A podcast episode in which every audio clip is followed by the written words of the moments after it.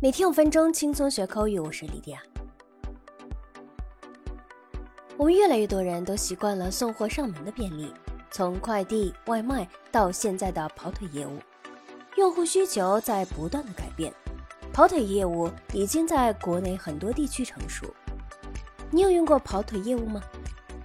好，那我们今天就来学习一下跑腿用英文怎么说。Errand 这个词表达的是短程的差事或跑腿，它是可数名词。那我们就可以说 run errands，或者说 run errands for somebody，替某人跑腿。For example, I mean you get coffee and you run errands。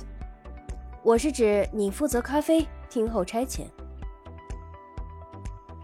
Cam has me running all kinds of errands for the play。 小卡让我帮他的歌剧跑腿。那我们也可以说 on errands 来表达跑腿、办事、出差，或者也可以说 on an errand，or send somebody on errands，指使某人、差遣某人的意思。For example, my boss was always sending me on errands. 我的老板老是指使我。 Her sister sent her on an errand again. 他姐姐又指使他。接下来我们讲讲快递英文怎么说。我们经常会在快递小车上看到英文 express，但它表达的是一种快送服务或者快递公司。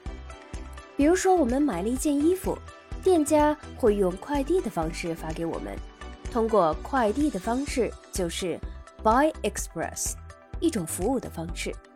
所以，express 不是指具体的包裹。英文里，包裹一般用 parcel，或者说 package。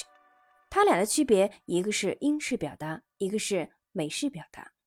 那当快递到了，快递小哥会打电话给你，他会说：“You got a package，有你的快递。”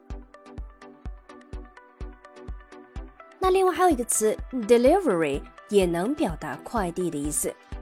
delivery 运送，它可指任何的外送，不论是快递公司的包裹，还是我们经常叫的外卖，都可以用 delivery 来表达。那我们平常点的外卖就可以说 food delivery。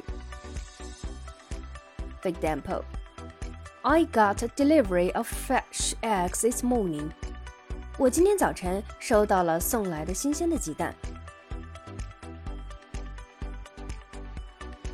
那快递叫 delivery，快递员或者外卖小哥，我们就可以叫做 delivery man or delivery guy。